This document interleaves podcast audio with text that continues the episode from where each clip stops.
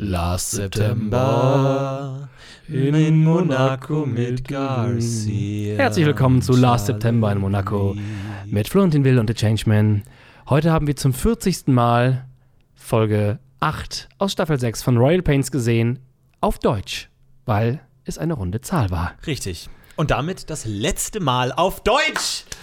Ich bin ein bisschen begeistert, aber auch verstört, weil ich dann heute doch gemerkt habe, dass man Deutsch leichter ausblenden kann als Englisch, Ja? was ich nicht gedacht hätte. Also ich konnte heute wirklich ganz schön meinen Gedanken folgen. Du bist die Vermeidungsstrategie gefahren, komplett ausgeblendet, komplett. Ja, mir ist was Interessantes aufgefallen. Bis zum ähm, Intro, was ja noch ungefähr.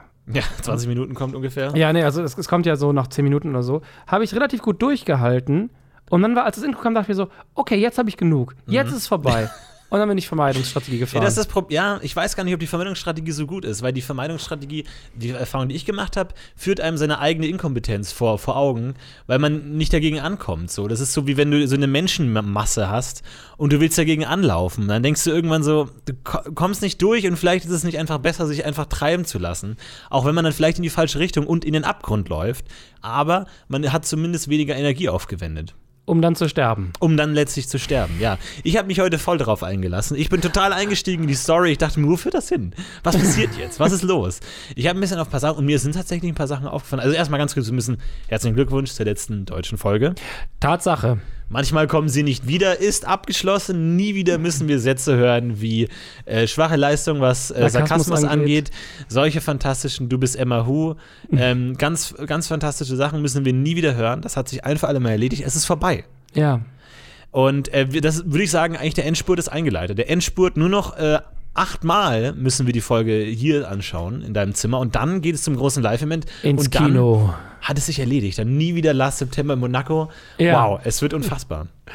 Ich bin äh, auch ein bisschen gespannt. Äh, leider heißt es auch, dass wir jetzt mit der Vorplanung beginnen müssen. Schön langsam, ja. Ja, ja, ja. nicht zu langsam, weil die Leute wollen ja auch ein Datum haben. Richtig, richtig. Wir kriegen schon fleißig äh, Anmeldungen für die Gästeliste. Bitte nur an mail at lastseptemberimmonaco.com. Das Nicht Twitter, nicht Facebook, das, das wird alles ignoriert. Die Adresse war falsch. Last September in Monaco Scheiße. at gmail.com. Richtig. Ja, genau. Nur an diese äh, E-Mail-Adresse, ansonsten alles andere wird ignoriert.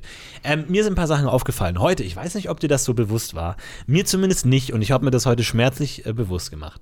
In der Szene, in der äh, Naomi die, die Schwangerschaftstaskforce in. Ähm, Nee, Divya, die Schwangerschaftstaskforce in Naomis äh, Haus aufschlägt und sie untersucht. Da gibt es ja diese Szene, so, sie bereden ja so, ah, was könnte es sein, was könnte es sein.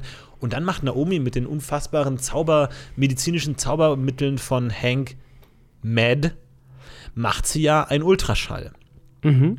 Wie genau funktioniert dieser Ultraschall? Das frage ich mich auch, weil Herr sie, sie geht ja nicht über den, über den Bauch. Worüber geht sie denn dann? Herr Bolz. Oh, jetzt bin Herr ich Dr. Die geht Bolz. über die Klamotten, ne? Mhm. Nee, was macht sie denn Nee, falsch? nee, nee, nee, nee. Wie kommt die denn an die Eierstöcke ran? Oha. Oha. Oha.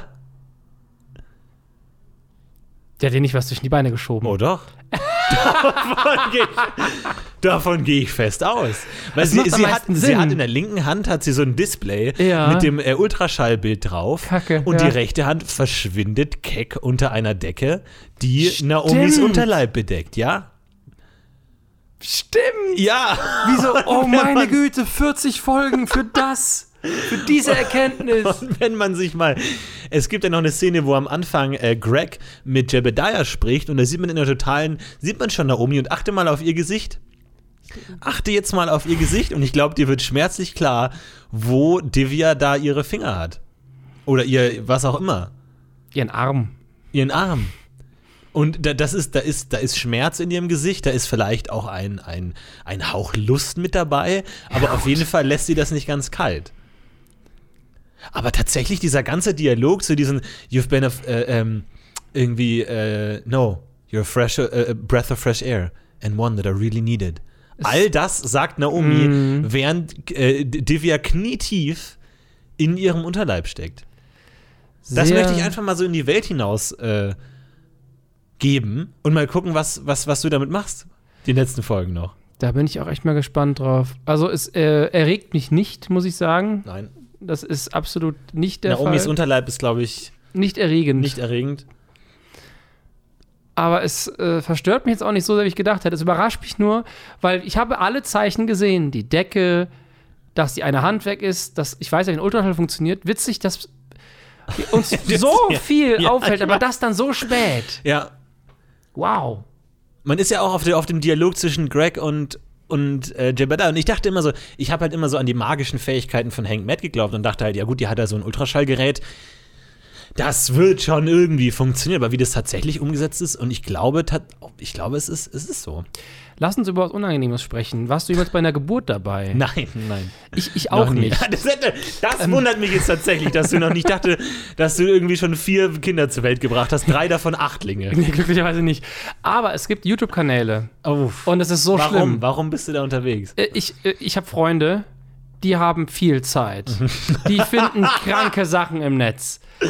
Die haben viel Zeit. Einer davon hat mir mal so einen Kanal geschickt, das ist einfach eine Frau und ich frage mich, es kann doch nicht ihr Lebensinhalt sein. Die gebührt, gebiert, gebärt selber. ja, Und es gibt, mit GoPro. der hat mir nur ein Video gezeigt. Da steht die im Garten, breitbeinig, nachts, im Nachtsicht ist das gefilmt. Und das Kind kommt halt raus und sie zieht es halt selber raus zwischen ihren Beinen und steht dabei. Und ich Alter. halt dachte, ich bin erstmal beeindruckt davon, dass sie stehen kann dabei. Also, dass sie nicht umfällt. Das ist, also, Oder die Schmerzen und die Krämpfe und alles und so. ja, und oder? sie Das zieht es halt sein. raus, so aus sich selber, flupp. Das Video ist auch auf YouTube frei zugänglich. Und dann hält sie es halt in der Hand und sagt noch irgendwas in die Kamera, ist irgend so eine, so eine Ami-Braut.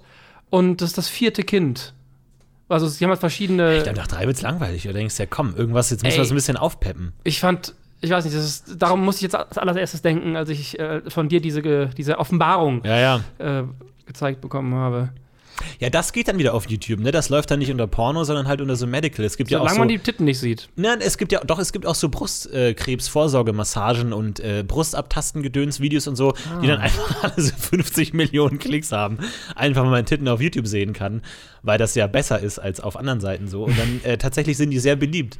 Und auch so, ähm, glaube, es gibt tatsächlich auch so Schwangerschaftsgedöns, wo man dann tatsächlich gynäkologisch dann auch Eingriffe sieht und so. Das ist, glaube ich, sehr beliebt auf YouTube, so Medical-Gedöns. Es gab auf Snapchat immer diesen super ekelhaften Arzt, der auch so Zeugs gemacht hat. Mhm. Dr. Florida? Mitbekommen? Dr. Florida. Der hat ein, es ist so ekelhaft, ich will das auch gleich direkt danach abschließen, der hat äh, riesige Pickel und sowas geöffnet Ah ja, das gibt's auch, ne? Das ist auch so ein, so ein Fetisch, und hat das ne? gesnappt. Ja. Ist super ekelhaft. Äh, Be- Beziehst du denn eine, eine Lust daraus, die Pickel auszudrücken? Überhaupt nicht. Gar nicht? Nee. Hm. Ich finde das total unangenehm. Ich habe glücklicherweise auch äh, zum Glück sehr selten sowas. Mhm. Aber wenn ich das habe, ist es so, oh fuck. Ich hatte, ich hatte früher, ähm, meine Ex-Freundin hat das früher gemacht, als ich, als ich noch irgendwie ab und zu mal Pickel hatte oder wir uns einfach scheiße ernährt haben. Vielleicht lag es auch daran, dass ich mal öfter dann die Poren voll hatte. Und das war weniger schlimm, als es selber zu machen. Ah, dass sie bei dir die Pickel Ja. ausgedrückt hat. Ah ja. Es war auch nicht cool, aber es war irgendwie weniger schlimm, weil ich vielleicht, ich habe immer so selber noch eine Hemmung, mir Mhm. dann weh zu tun quasi. Also ich habe da einen sehr, glaube ich, starken Selbstschutz, der dann sagt so, nee, das wird schon weggehen. Ja, Und sie hatte da ja, fuck, ist doch nicht mein Schmerz. Krass. Ja, bei mir ist es schon Die so ein bisschen. Spaß- ich, ich, kann Spaß da, daran. ich, kann, ich kann da schon einen, einen gewissen Spaß draus ziehen aus so Körperfunktionen, auch wenn du so einen so einen- so einen richtig guten Popel. Ah, aber das ist was anderes als ein Pickel. Ähm, einen richtig guten Popel. Ich muss jetzt mal drüber nachdenken, ob mir das Lust bereitet. Also ich freue mich natürlich, wenn die Nase frei ist. Aber das, glaube ich, ähm, Sezieren des, des organischen Inhaltes aus der Nase ist jetzt, finde ich nicht so geil, aber wenn es dann halt frei ist, der kurze Moment, wenn Ja. es so frei wird, das ist natürlich total angenehm. Auf jeden Fall. Das, das allerschönste Gefühl der Welt ist, wenn du ähm, nach einer Gehörgangsentzündung, wenn dein Ohr zugeschwollen ist, ich weiß nicht, ob du das schon mal Nee. hattest, ähm, aber dann gibt es manchmal den Moment, dann ist dein Ohr zugeschwollen, du hörst auch nichts mehr oder nur ganz sehr dumpf auf dem Ohr. Mhm. Und dann aber irgendwann im Laufe des Heilungsprozesses gibt es diesen einen Moment, wo sich das Ohr plötzlich wieder öffnet. Oh, krass. Also wo du plötzlich wieder was hörst und plötzlich Ja. wieder und plötzlich kommt alles zurück und das ist der schönste Moment aller Zeiten. Das ist wunderschön. Krass, ja, das klingt auch, klingt auch gut. So, wenn die, wenn die Nase zu ist und dann gibt es diesen einen Moment, wo du einmal einat einziehst und dann alles Ja. da. Ist alles Mhm. wieder da. Ah, ist das herrlich. Ah, Das ist interessant. Toll. Richtig schön. Ähm, an, ansonsten, ne, ähm, ähm, man kann ja viel lernen. äh, übers Liebesspiel von Hank und Charlotte. Oh ja. Ähm, viele Lektionen, äh, die vielleicht auch gerade Anfänger äh, interessieren müssen, also die Grundlagen der erotischen Verführung und des äh, Aktes an sich. Wie man mit den Ähm, Füßen ein Kleid von einem Mit- Körper genau, mit den Füßen, die, die, die Rock, den Rock auszieht. Ähm, wenn allerdings der Rock auch nur auf Kniehöhe ist, also da muss auch schon vorgearbeitet werden. Ähm, ansonsten, ganz wichtig, ne, also wenn man das Hotelzimmer betritt, knutschend, sich um sich drehend, äh, man liegt auf der Couch, man, man, ist, man weiß ja nicht, wie viele Positionen da noch ausgelassen wurden.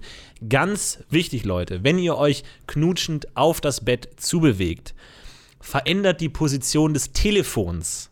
Ganz wichtig, sodass wenn ihr ein paar Schnitte später wieder nach dem gemeinsamen Liebesspiel Arm in Arm aufwacht, sodass dann das Telefon anders steht. Ganz wichtig. Mir heute aufgefallen, anscheinend war Hank dann doch noch so aufmerksam, nicht nur den pinken Sekt während oder kurz vor dem Akt von dem Couchtisch auf den Nachttisch zu holen, sondern er hat auch noch die Position des Telefons verändert, weil man weiß ja nie, ist ja Vielleicht hat er auch die, da die Kondome versteckt. Es mag sein. Mir ist gerade witzigerweise eine kleine Geschichte eingefallen, die so unangenehm war, aber auch damit zu tun, weil ich dachte, habe ich, hab ich das mal gemacht, mich ins Hotelzimmer knutschend gedreht? Habe ich.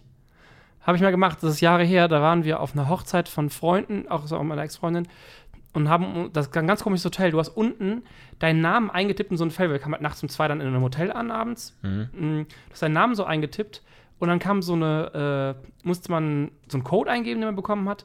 Und dann kam unten so eine Karte und raus und so ein Zettel, wo dann der Code fürs Zimmer drauf stand.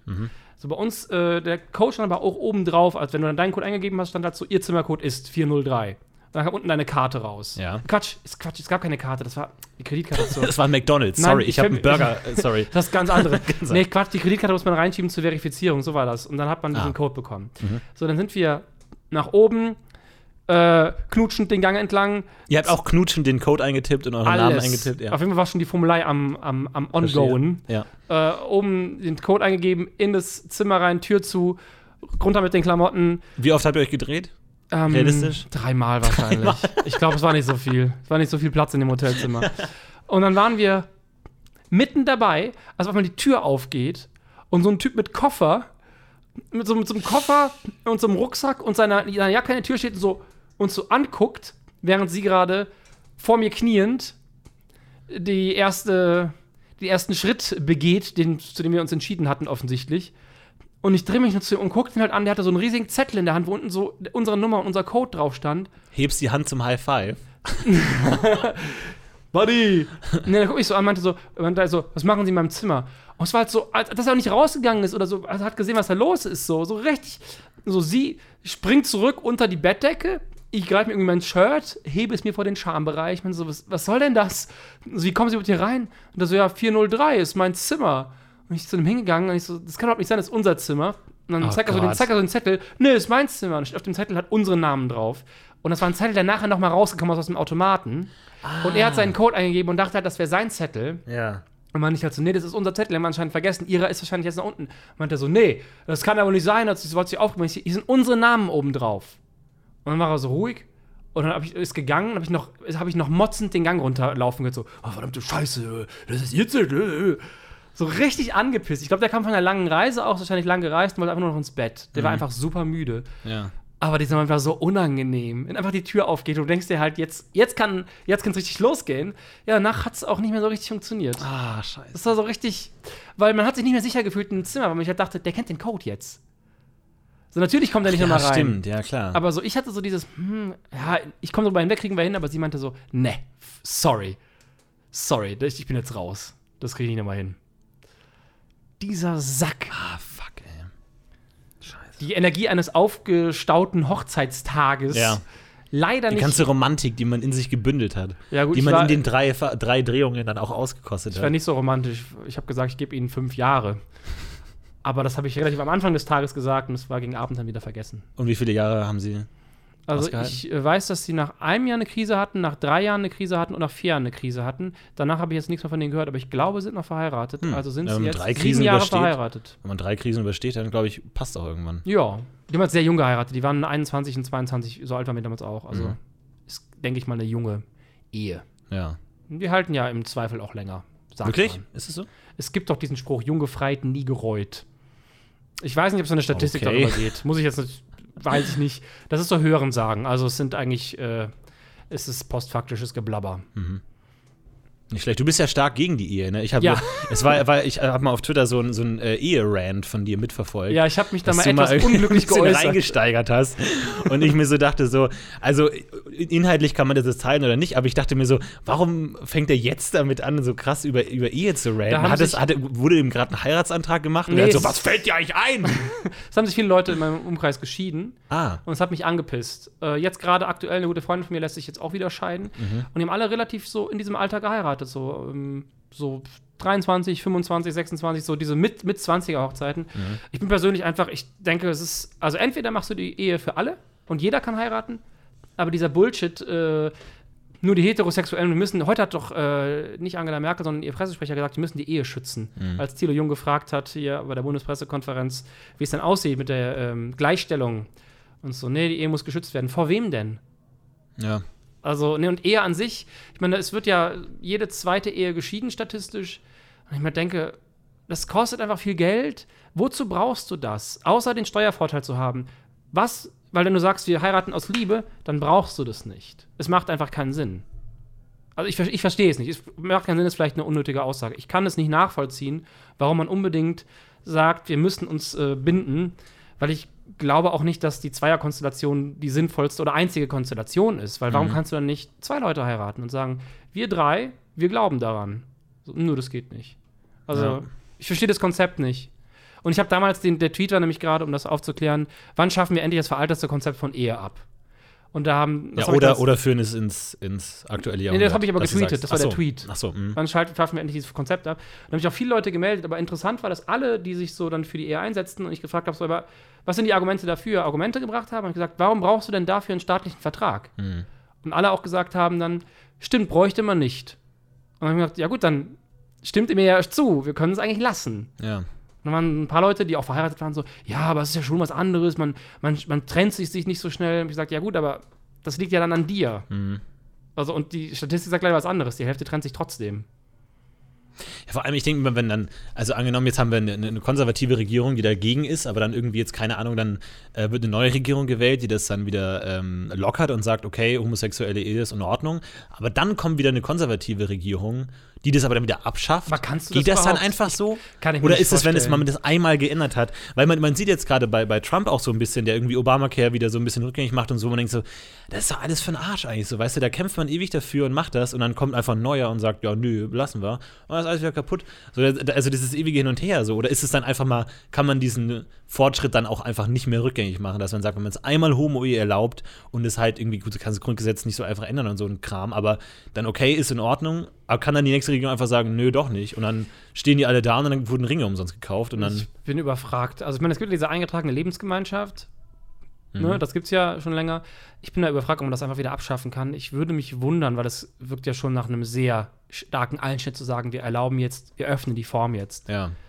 Aber ich weiß es tatsächlich nicht. Aber auch so die anderen Streitfragen, so, so Marihuana äh, legalisieren und so, wenn das jetzt irgendwie eine progressivere Regierung machen würde und dann kommt dann wieder die konservative irgendwie in ein paar Jahren, so ist immer so dieses Hin und Her, Mhm. so und dann ist wieder verboten, so dass da echt geht eigentlich nichts voran.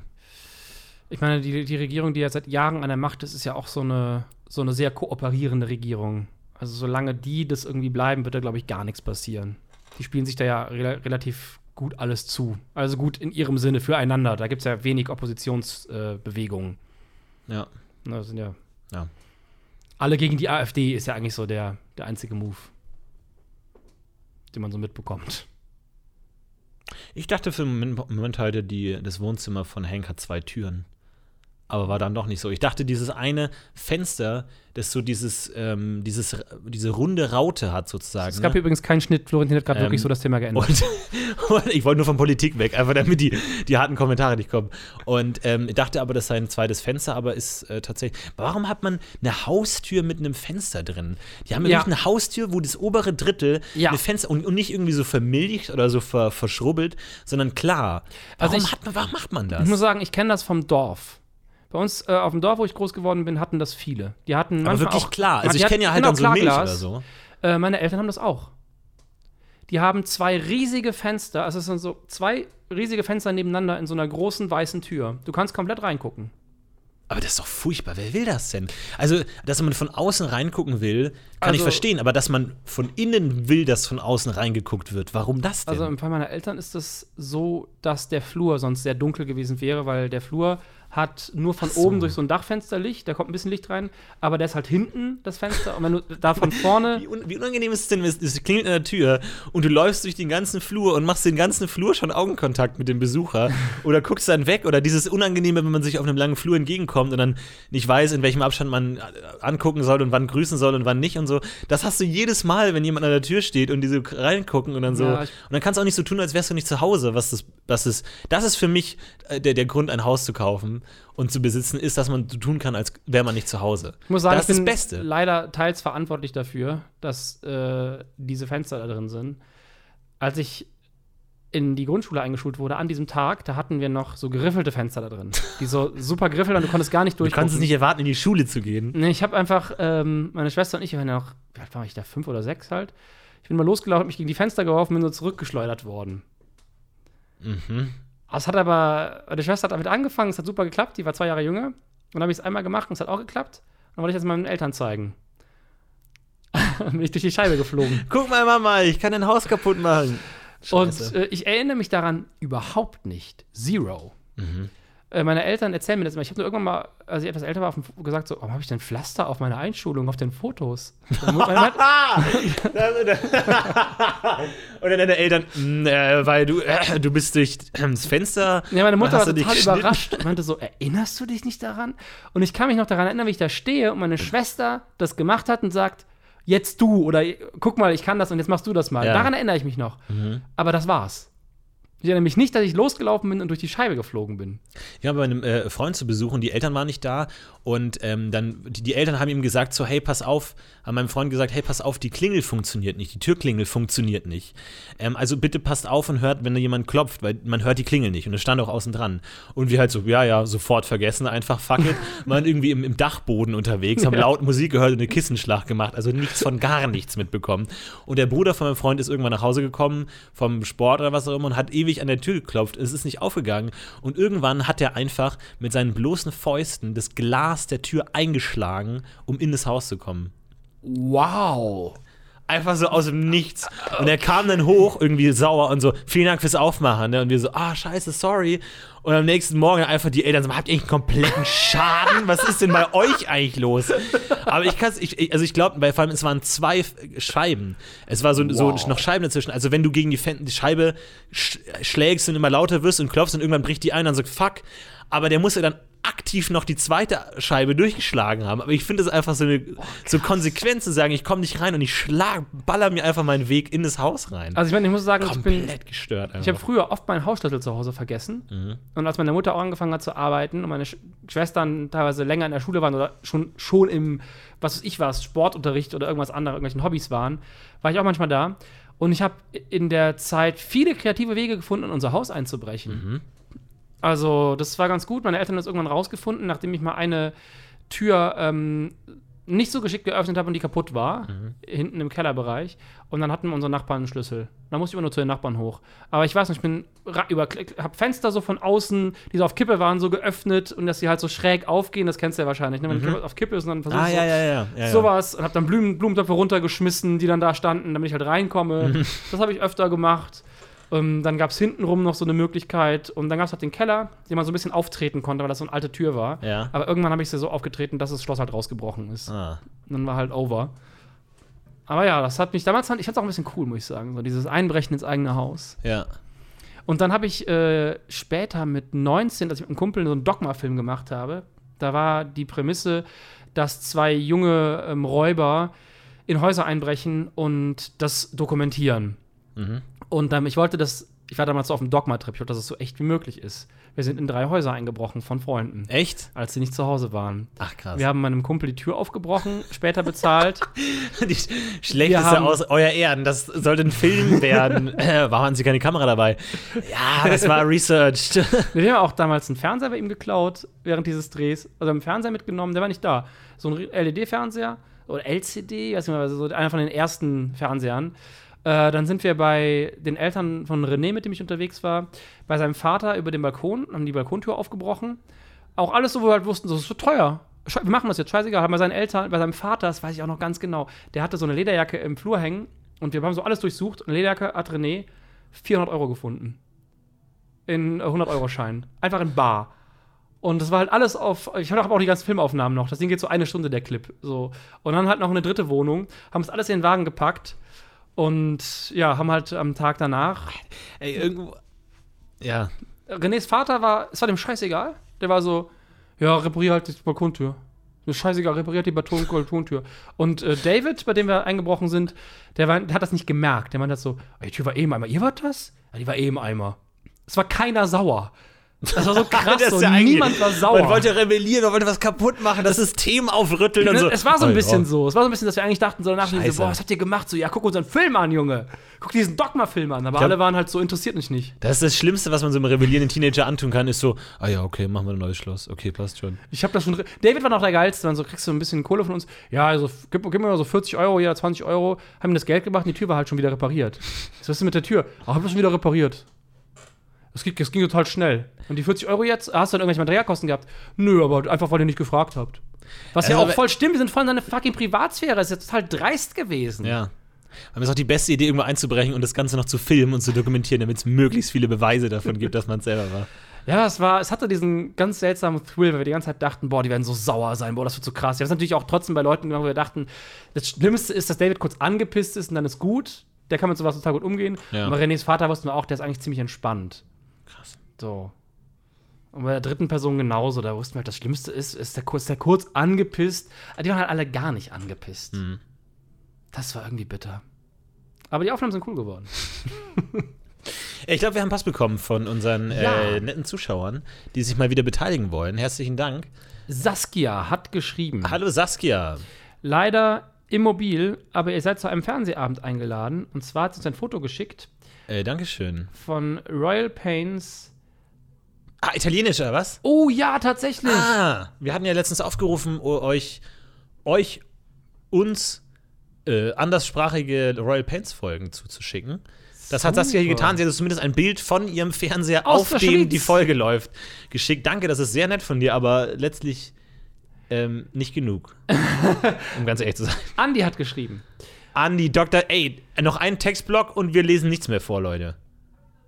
Boah, Ah, der das ist doch nicht dein fucking Ernst. Nee, das ist, ist eine neue, eine neue. Also, hallo erneut. Thema Größenvergleich Mensch und Universum. Darüber hast du gesprochen. Ach ja, ne? da hatte ich in meiner Solo-Folge drüber gesprochen, ja. Wir befinden uns nach unserem aktuellen Stand wohl in der Mitte des des Verhältnisses, da die kleinste Sache, das kleinste theoretisch Vorstellbare, etwa so klein ist, dass selbst mit der Plancklänge es nicht dargestellt werden kann und diese um den Faktor 10 hoch 20 kleiner ist als ein Proton.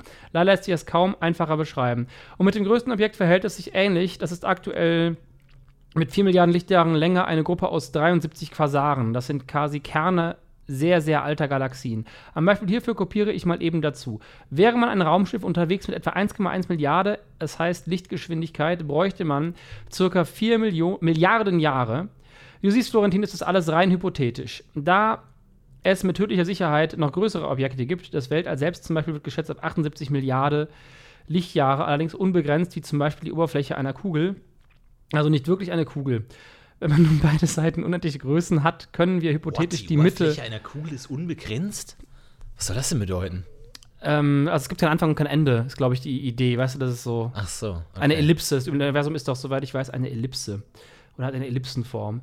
Wenn man also nun auf beiden? Seiten unendliche Größen hat, können wir hypothetisch die Mitte sein, so wie wir auch im Weltall, je nachdem wir uns befinden, die Mitte darstellen. Kaum vorzustellen also und deswegen super für Philosophie zu gebrauchen, wo du ja oft interessante Ansätze hat. Mit freundlichen Grüßen, ich. PS, der Changeman ist der geilste. Oh, vielen Cool, Dank. ja, vielen Dank. Ähm, äh, ja, stimmt, absolut. Äh, ja, ich habe die Frage gestellt, wo auf der, der, sag ich mal, der kosmischen Skala alle Dinge der Mensch äh, sich befindet. Ob wir in der Mitte sind oder eher im kleinen Spektrum oder im großen Spektrum. Anscheinend sind wir genau in der Mitte. Genauso wie die Erde in der Mitte der Galaxie ist. Was ist das ein Zufall? Aber Nein. das kann man natürlich auch nur hypothetisch bestimmen. Ne? Also hypothetisch sind wir in der Mitte, vielleicht sind wir auch am rechten Rand des Universums. Das kann der sein. rechte Abschaum des Universums. Ich Links ist nur Frieden. Ja, ich habe heute auch mal ein bisschen über Anspruch nachgedacht, weil ähm, das ist ja ziemlicher Schwachsinn, was wir hier anschauen. Das ist Oh, ziemlich ja. schlecht. Aber es gibt viele Leute, die gucken sich das gerne an und die finden das auch okay. Und ähm, dann habe ich mir überlegt, so, hm, vielleicht ist das, was ich angucke, auch nicht so gut.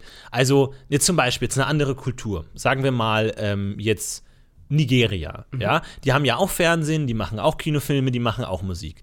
Jetzt gucken wir das an und sagen, das ist alles scheiße, weil die Filme sind schlecht, die, die haben keine Effekte, das ist alles nur bescheuert. So, da werden irgendwie Spielzeugautos als Autos verwendet und es sieht alles scheiße aus. Und das ist jetzt für uns ähm, subjektiv natürlich schlechter, aber die finden es vielleicht genauso geil, wie wir unsere eigenen Sachen finden.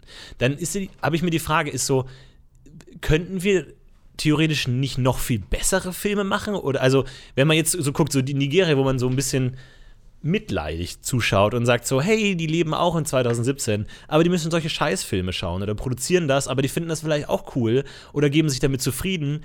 Vielleicht sind wir ja auch nicht, äh, auch noch nicht so weit. Vielleicht könnten wir einfach viel bessere Filme machen. Ich finde, das ist bei Filmen super schwierig, weil ich meine, guck dir in Hollywood diese Transformer-Filme an.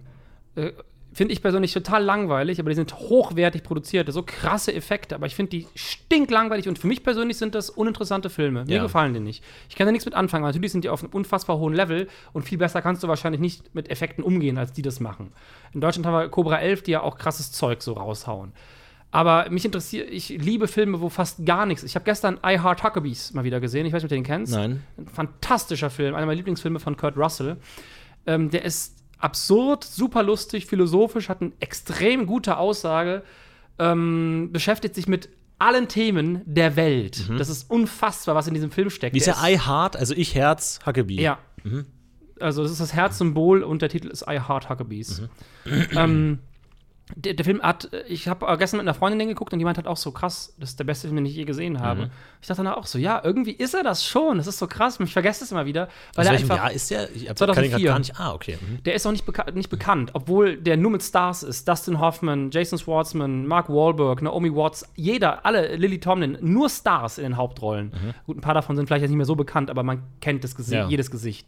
So, und das Ding ist so fett und so vollgepackt, weil es einfach jedes Thema der Welt verhandelt. Und das finde ich so beeindruckend. Also, es ist alles drin. So von Weltschmerz, Liebe, Beziehungen, äh, Ölcompanies, Politik, äh, Existenz, Suizid, alles. Cool. Und der ist aber total simpel produziert. Natürlich hat er schöne Kamerafahrten und ist äh, Hollywood-mäßig gebaut, aber der ist, ich habe das gestern mal gemerkt, der ist einfach aufgelöst, also die Bilder, der ist, ist einfach abgefilmt. Der ist keine krassen, fetten Bilder, es sieht gut aus alles. Es gibt keinen Effekt. Und es gibt einen Mini-Effekt an einer Stelle und der ist eigentlich nicht gut gemacht. Es ist mir gestern das erste Mal aufgefallen, ich habe noch nie darauf geachtet. Ich habe den halt 2005 das erste Mal gesehen und damals war ich einfach nur so fasziniert von dem Film und war selber ja noch am Anfang und habe jetzt heute gestern mal darauf geachtet und habe gemerkt, eigentlich haben die sich da mit diesem Effekt keine Mühe gegeben. Es hätten nur ein paar Kleinigkeiten noch ausgereicht, um den noch ein bisschen besser zu machen, aber es ist scheißegal. Der Film ist fantastisch. So die Qualität. Und deswegen kann ich mir genauso gut vorstellen, dass du in Afrika einen Film hast, der irgendwie mit Spielzeugautos gemacht wird, aber die Aussage super ist und die Leute dem Film folgen können, dass sie sagen, es ist ein richtig geiler Film. Auf jeden Fall. Nee, ich, ich dachte mir nur, ich versuche mich immer in die Autoren von, von Royal Pains hineinzuversetzen. So. Ich glaube, das ist einfach ein Job. Ähm, das ist ein Job, die schreiben das einfach so weg und dann denke ich mir immer so, gibt es dann auch noch mal so Rewrite-Runden, dass man sagt, so erstes Fassung und dann schreibt der, der, der Head-Autor, schreibt nochmal, ja, hau da, hau da noch mal ein paar Gags rein oder so, die Storyline, die versteht man nicht, so macht das noch mal ein bisschen klarer. Mhm. ja, die haben wahrscheinlich einen Writers Room. Ja, genau, und dann, dann geht es nochmal zurück und dann so, okay, und dann ist es okay. So, aber die Frage, ich, ich denke mir sowieso, wo, womit man sich zufrieden gibt, irgendwie so. Und dann mach, sagen die so, ja, das ist, die denken, werden wahrscheinlich alle wissen, dass es nicht okay ist, dass es nicht so geil ist. Aber die produzieren das halt so weg einfach so. Und die Leute schauen es an und die werden es auch nicht so hundertprozentig, das ist das Beste, was ich je gesehen habe, aber so, so nebenbei, so man gibt sich damit zufrieden so. Aber eigentlich es könnte ja alles viel geiler sein, aber es gibt ja auch geile Sachen, aber die schaut man noch nicht an. Also sind Dinge, die geiler sind, automatisch auch anstrengender. Also ich meine, so, so ein I Heart Huckabee, den kannst du dir halt nicht, wahrscheinlich nicht irgendwie wie jetzt verbotene Liebe, dass du halt einfach abends dir dann irgendwie reinballerst. Nee, Oder du gute Zeiten, schlechte Zeiten. Exakt. Sondern du musst dich halt dazu aufraffen. Du so. musst dich vor allem darauf einlassen, weil der ja philosophische Themen behandelt, die, Ja. auch, die dich auf jeden Fall angehen. Und das ist auch einer dieser Filme, du machst den aus und es dauert eine Stunde, bis du dich mit was anderem beschäftigen kannst. Weil er so viel aufmacht. Mhm. Ja. Natürlich kannst du das nicht immer. Das ist ja genauso wie Unterhaltungslektüre. Ich lese gerne die lustigen Taschenbücher. So super geil. Donald Duck, so bam bam, gebe ich mir super lustig. Ich habe halt auch nicht jeden Tag äh, Bock auf so ein Kafka-Ding. Natürlich nicht. Weil es was, was viel anstrengender ist, es zu lesen. Aber Mhm. natürlich ist es eine viel höhere Qualität, sich so eine Kafka-Geschichte reinzuziehen. Ja. Ich frage nur, ob das einfach eine, eine, ein linearer Zusammenhang ist. Also so, je besser es wird, desto anstrengender wird es auch automatisch. Es gibt bestimmt auch, gute, gute Aus, äh, Ausreißer irgendwie, so einen guten Popcorn-Film, den man sich gerne reinzieht, aber der trotzdem nicht scheiße ist oder sowas. Ja. Aber ansonsten, Ist halt die Frage, wo man die Linie zieht, ne? Ähm, weil mich fragt man immer, was heißt denn anstrengend? Also, was ist das denn für eine Art von Energie, die man da aufwendet? Weil, ich meine, wenn du müde bist und dann abends dich hin das anschaust, dann. Also, das ist ja keine körperliche Energie, sondern es ist einfach eine geistige Kraft. Aber was für eine Art von Also Ressource an- an- ist das denn? anstrengend ist auch gerade, ja, schon eine geistige, ne? Also anstrengend ist auch schon eine harte Bezeichnung. Ich zum Beispiel gucke super gerne Seinfeld runter. Ja. Ab und zu. Alle paar Jahre mal gebe ich mir, ich gucke Ja. Mhm. gerade wieder, gebe ich mir so die Staffel. Ja, ich habe mir auch die Box letztens geholt, die DVD-Box. Ah, ja. super. Mhm. Ich habe jetzt gerade, ich weiß die neuen Staffeln, ich bin jetzt in der neunten Staffel, 15. Folge. Ich habe jetzt beim Spülen, beim Aufräumen, beim Essen machen geguckt, einfach so nebenbei laufen lassen. So. Mhm. Das ist einfach cool, weil ich mag die auch. Das ist die einzige Sitcom, die ich mir angucken kann, an der Lacher drin sind, ohne Mhm. dass es mich nervt. So, und das läuft halt so nebenbei weg. Das ist halt total unanstrengend. Aber es kann auch sein, dass ich abends eine Folge anmache und einpenne. Mhm. Und das ist auch einfach egal. Dann gehe ich auch, klicke ich auch nicht zurück, so, dann gucke ich halt die nächste. Ja. Ich finde es vor allem auch spannend, wenn man sich, wenn man selber versucht, äh, eine Serie zu schreiben oder drüber nachzudenken, man ja die Entscheidung fällen muss, wie anspruchsvoll mache ich das? Ja. Also zum Beispiel jetzt irgendwie das äh, wichtige Plotpoints, irgendwie, dass die Figur jetzt gerade zu Hause rausgeworfen wurde. So, erwähnst du das einmal, erwähnst du das zweimal, erwähnst du das fünfmal, erwähnst du das dreimal und zeigst es dreimal, dass dir den, den Schlüssel gerade irgendwie wegwirft, weil er nicht mehr braucht oder so.